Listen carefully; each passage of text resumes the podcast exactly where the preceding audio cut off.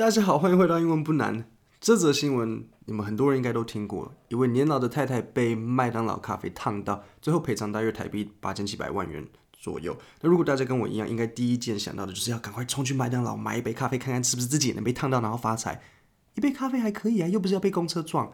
所以今天我要跟各位分享的这起事件，那我会先用中文讲一次，让你们知道情节的发展大致上是怎么样子，然后接着再用英文讲给你们听，然后解释。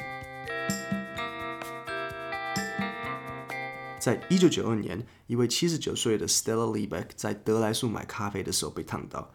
有些新闻报道说，他一边开车一边把饮料夹在大腿，所以导致他饮料打翻烫伤。这是不对的。他当时没有在开车，他坐在副驾驶，车子是静止的。饮料打翻之后，老太太就被送到医院。这位老太太她被烫得非常严重，她最后身体大概有百分之十六烫伤，而且那百分之十六里面有百分之六是三级烫伤。三级烫伤很严重。我解释一下，烫伤分一到四级，那一是最轻，四是最重。四是什么样子呢？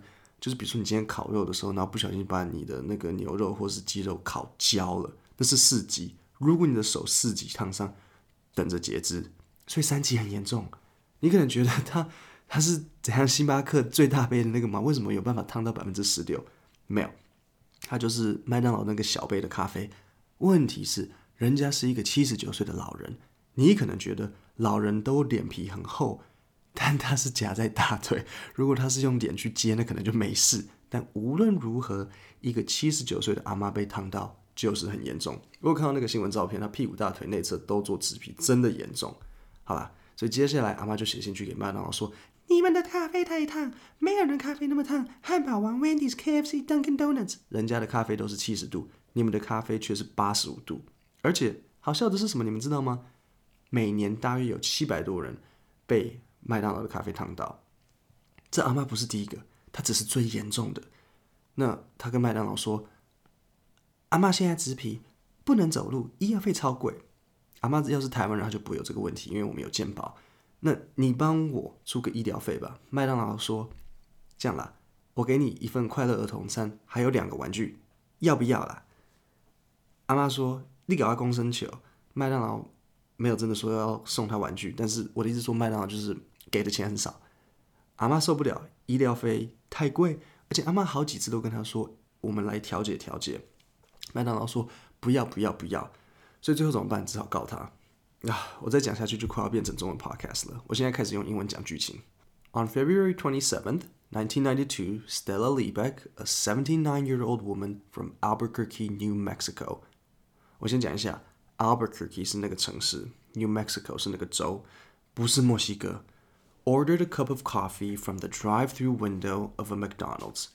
Liebeck was in the passenger seat of a 1989 Ford, which did not have cup holders.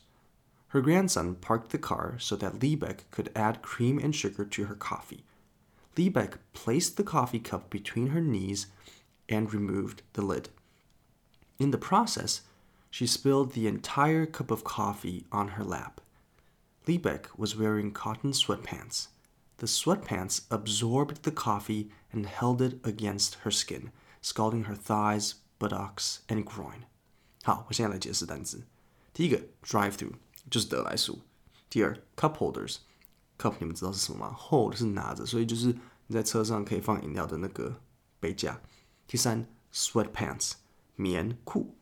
第四，scalding，scalding 的意思就是 very hot，就是 like burning。For example, I accidentally spilled the pot of scalding water. Buttocks 就是 butt，或者是你们知道 ass。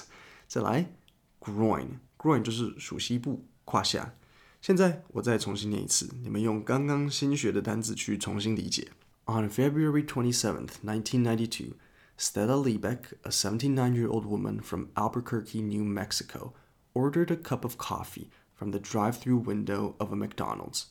Liebeck was in the passenger seat of a 1989 Ford, which did not have cup holders. Her grandson parked the car so that Liebeck could add cream and sugar to her coffee.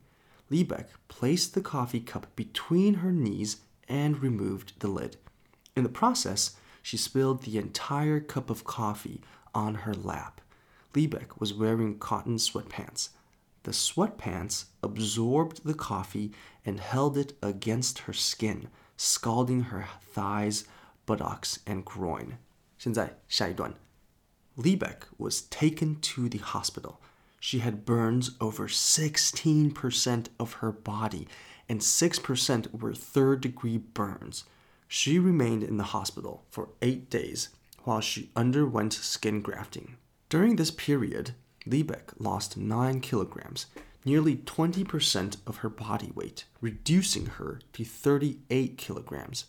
After the hospital stay, Liebeck needed care for three weeks, which was provided by her daughter. Liebeck suffered permanent disfigurement after the incident and was partially disabled for two years. 好，我现在来解释一下单字。第一个，skin grafting，graft 是像接上去的意思，so skin graft skin grafting 合在一起就是植皮。那他这边说 she underwent skin grafting。 为什么要用 underwent 呢？underwent 的意思就是有点像接受，而且你也可以说 she received skin grafting。但是 underwent 比较容易是用来在像是医疗相关的，不要觉得可以跟 receive 互换，不太一样。但是我的只是让你知道说，这边如果你用 receive 也是可以，但是用 receive 不代表一定可以用 underwent。OK，下一个 reducing。这边注意一下，reduce something to something 就是使某个东西减少到某种程度。但文章里写，Liebeck lost nine kilograms，reducing her to thirty-eight kilograms，所以她少了九公斤，减少到剩下三十八公斤。那我们也可以说，假设某一个建筑物被炸毁，只剩下尘埃，就会说 The building was reduced to ashes。那或者是比如说某一个人很难过，难过到只剩下眼泪，我们就可以说 She was reduced to tears。 这种片语我知道大家都很有困难，你会觉得你分开来看看都懂，但是为什么合并在一起就是不会？没有办法，就是这样子，你只能一个一个慢慢学。就像今天你听到三个 reduce 相关的用法：reducing her to thirty-eight kilograms，reduced to ashes，reduced to tears。好，下一个 permanent，permanent 就是永久性的，比如说 permanent marker 就是一个奇异笔。那你们应该很多人都有这个经验，就是你以为它是一个奇异笔。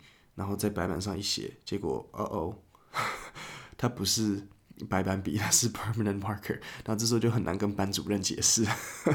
下一个 disfigurement，disfigurement 的中文翻译做毁容，但是在英文 disfigurement 不一定是脸，身体脚也可以是 disfigure。